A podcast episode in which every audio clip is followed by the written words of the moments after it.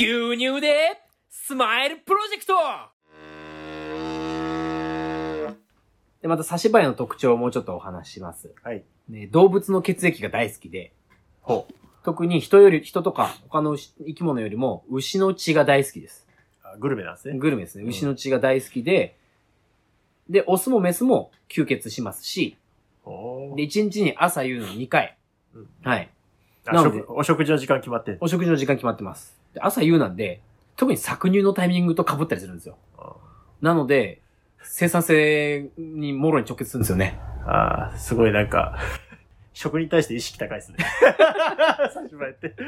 時間守るって。時間守るしあ、牛の血しか吸わねそうですね。なので、搾乳と被ってるってことは、搾乳の時にストレスを感じてるわけですから、うん当然乳量落ちるわけですよ。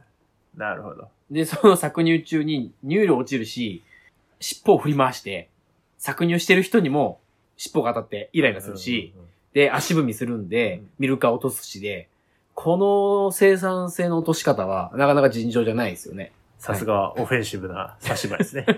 はい。一番嫌なタイミングを狙ってくるっていうね。で、発生源っていうのが、まあ、糞の中が多いですね。はい。あの、幼虫のウジが多いのは糞の中とか、あとはしっかりと発酵してない堆肥。しっかり発酵して熱が多ければ、まあ幼虫も死ぬんで、はい。そういうことができてない堆肥の中とかですね。うんなるほど。はい。で、増えるのは涼しい時期。真夏じゃないです。発生時期っていうんですかね。一番暑い時ってそこまで増えなくて、あ暖かくなった春と、あと暑さがちょっと落ち着いた秋っていうのが一番ピークって言われています。じゃあまさに4月なんて増える時期ですよね。そうですね。増えてってうんゴールデンウィークあたり。で、湿度の高い梅雨のあたりっていうのがたまらない感じですね。なるほど。はい。初夏に向けてピークを迎えるという感じです。で、もう増え方が本当に驚異的ということで。はい。はい。早くて11日。で、1ヶ月以内には、まあ、卵が成虫になると。なるほど。なので、本当に指数関数的という、卵1個から数百万匹になるまでが、まあ、あっという間なんで、飛んでるやつを捕まえても、もうほとんど意味ないですよね。じゃあもう多いなと思った時にはもう大量にいるっていうことですね。そうです。うん。はい。なので、ちょっとハエが見えてきたなと思ったら、うんもうスタンバってるウジとサナギがめっちゃいるんで、増えてきてからじゃなくて、もう一匹でも見つけたら、これはいるぞと思って、ちょっと意識して掃除をしてもらえたらいいなと思います。なるほど。はい。で、掃除っていうのは、つまり発生源を抑えるってことですね。そうですね。ウジとサナギのうちにいかに抑えるかっていうことで、まあ、ウジは飛べないですから、はいご飯がいっぱいある、まあ、うんこがいっぱいある場所、それから餌がこぼれてる場所、おそういうところをほじくる。で、水分も必要なんで、ウォーターカップの周りですね。うんそういうところで、例えば、バンクリとか、うんそれから普段の掃除で落としきれない角のスミッチョですね。はいはい。とか、こう、長年の餌がこぼれてるうん隙間うん。そういうところをほじくると、大体います。でそこを週に1回掃除できれば、早く経って、このウジが成虫になるのに1週間以上はかかるんで、うんうんうん。週1回掃除できればいなくなるはずですよね。理屈上。なるほど。はい。で、そういうとこ探して、どこにウジがいるのかっていうのを見つけるのが、まあ、とても大事かなと思います。じゃあ見回りの時にあれですね、どこにうんことか餌がこびりついてるかっていうのは角っこをよく見た方がいいですね。そうですね。うん落ちきれてないところ。で、よくいるのは、子牛のハッチの巣の子の下ですね。あもう見たくない、あ。うんうんうん。もう鈴なりに、さなぎがびっしりついてるっていうのとは、特に冬場から暖かくなってきた今時期とか、なかなかね、はい。防寒対策で結構ね、掃除しにくい状態になってることも多いから、そうですね。余計にあれですよね、溜まりやすくなってるかもしれないですね。もう全く何もいないところから、ハエは発生しないんで、どっか暖かいところで、こう、細々と生きながらえてるハエがいるわけですようん。ね。うんうんうんで、そいつらがどこにいるかっていうと、まあ、藁の中だったりとか、うんこういうハッチの中だったりするわけですね。うんうんで、その巣の子の下っていうのが怪しいんで、まあよく見てくださいっていうことです。はい。で、あと水槽の下ですね。思想した。はい。水槽の下も常に水があるんで、ウジがとても居やすい場所になります。なるほど。はい。そういう場所を掃除をするうん。それから、このハエの駆除剤としては、この IGR 剤っていうのがよくあるんですけど、はい昆虫の発育を抑制する薬ですね。あ、昆虫が成長しないようにする。そうです。さなぎが成虫になれないようにする薬で、変態を抑える。そうです。変態しないように。あはいあ、じゃあまともにするんですね。そうですね。意味がわかんねえ。完全変態を抑える。完全変態を抑えると。はい。なので、こういう IGR 剤を巻くのも3月下旬から始めましょうっていうことが推奨されてます。そしたらもう手つけなきゃダメですね。まあそうですね3月下旬から4月中旬ぐらいっていうのがスタート時期。なるほど。はい。じゃあ今からでも間に合うと。そうですね。で、これを、まあ、早く始めれば早く始めるほど、まあ、使う量も少なくて済むんだと思うんですよね。で、こういうものを、例えばハッチを掃除した後、まあ、よく、まあ、高圧洗浄機で洗って汚れを落として、はい。で、新しい色料を敷くときに、このハッチの四隅ですね。もう全部に混ぜる必要ないんで、特にウジが集まりやすい、そのハスノコの下の部分とか、その、汚れが溜まりやすい四隅にパーッと IGR 剤を巻いておくと、お増えにくいということです。なるほど。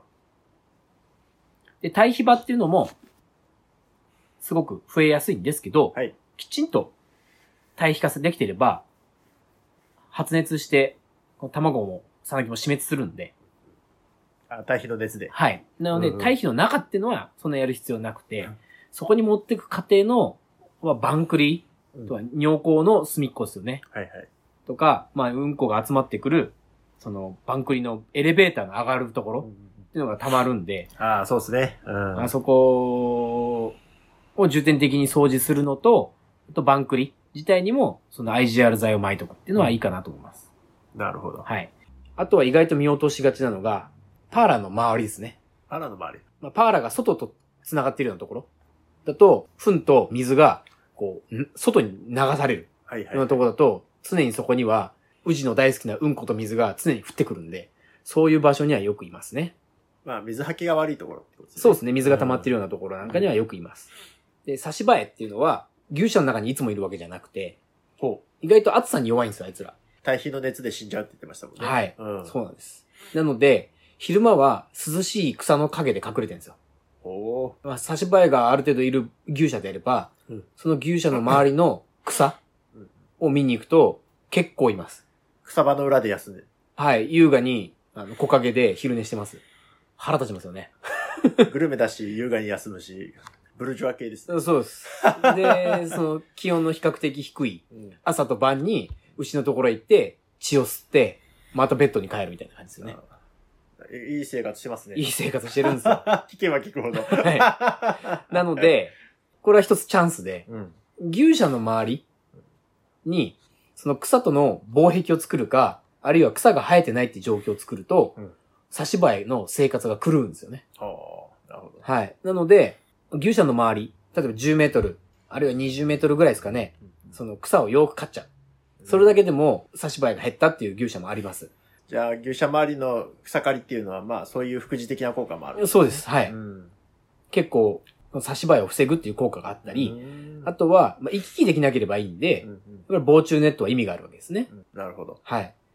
物理的にシャットアウトしちゃうと。はい。で物理的に入れないようにするには、やっぱり2ミリ以下。なんでかなり細かいです。あだいぶ細かい目ですね。はい。うんなので、2ミリ以下だと、埃が詰まるんですよ。そうですね。はい。あっという間に真っ黒になりますね。そうなんですよ。だと、あの、風通しが悪くなって、うん牛舎の中の換気が悪くて牛の調子が悪くなるっていうのがあるんで、あの、まあ、2ミリ以下のネットを使うんであれば、定期的に水で洗って、うん。ちゃんと風通しを維持するっていうことが大事になります。なるほど。で、あるいは、ネットに殺虫剤が練り込まれているもの、まあ、最近はそういう製品もありますね。ありますね。うんこれも、まあ、ワンシーズンは持つんで、うんコストかかりますけど、うんこのハエよりも大きいようなネットだとしても、うんそのある程度マスのサイズ、小さければ、ハエは飛びながらそこを通過できなくてうん、一、回止まって中に入んなきゃいけない。ああ、なるほど。なので、触った時にその殺虫剤が、うんあーハエに触れることで殺すと。なるほど。ということで中に入っても数数前に死んじゃうっていう、まあそういう商品になりますね。殺虫剤練り込みネットってそうやって優雅な生活をしてるやつに鉄槌を下していくわけですね。そうですね。はい。保坂先生が好きなやつですね。俺誰に鉄追してる ネット上でそういう人たちの変な叩いたりしないですか？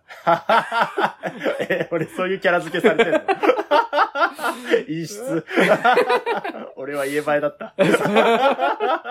まあ冗談は差し置き、はいえー誰にでも優しく、そういう陰湿なことはしないですからね。どっちかというと俺の方かな。ボロ出てすぐバレそうよ。そうですね。はい。はいということで、ネットを使うのは、差し歯には有効なんですけど、これが換気を悪くして、暑熱ストレスを増大しないっていうことが、まあ気をつけなきゃいけないことです。まあ、どっちを取るかになっちゃうかもしれないですよね、場合によっては。あと、差し歯が飛んでいく高さっていうのが、うんまあ腰の高さぐらいまでらしいんですよね。あ、結構人間の低空なんですね。うん、低空なんですよ。うんあの、大体止まってるのは足じゃないですか。うん背中にも止まってたりするんですけど、はい。立ってる牛の背中に差し歯が少ないんですよね。うんやっぱ足の高さがちょうどいいらしいんで、なるほど。なので牛の高さぐらいまでの柵で、ミントなんかを植えとくと、ミントの匂いは嫌いなので、虫がい大体。なので、虫除けにハーブを植えたりとか、はい。あと、ハッカー油ですね。スプレーっていうのもい有効なんですけど、はい。ただ、ハッカー油も結構高いし、まあ2時間から長くても4時間ぐらいしか効かないんで、本当一時的なものですね。なるほど。はい。まあ僕が採卵とかやるときに、その間だけ差し歯で牛がこう動くのが嫌なんで、うんこのハッカの油を入ったスプレーを撒いたりしますけど、あ目的に応じて使う、はい。そういう短時間の間うん。だけですね。なるほど。はい。あ、殺虫剤入りのネットっていうのを今調べたんですけど、はい。5年効くらしいですね。おワンシーズンじゃなくて5年は効くっていうことは、まあ、商品によるかもしれないですけど、5年持つやつもあるってことですね。そうですね。一番有名な商品だと思うんですけど、これ。う。うん。はい。そうね。うん。5年使えればコスト的には十分な気しますよね。ただなんかこれ前に使ってるところ見て、なんか、まあ、ガとかはまだいいにしても、うんここにくっついたカマキリが死んでるのとか見るのはちょっと切なかったですね。容赦で。うんそうなんですよ。まあ、昆虫全般殺すんだと思うんで、あ、なるほどね。はい。ちょっと切ないですよね。ううん。まあ、差別するなってことなんでしょうけど。はい。まあ、これで死んでるコオロギとか食わないように気をつけてください。コオロコオロギ食が流行ってるんで。そのままじゃ食わない。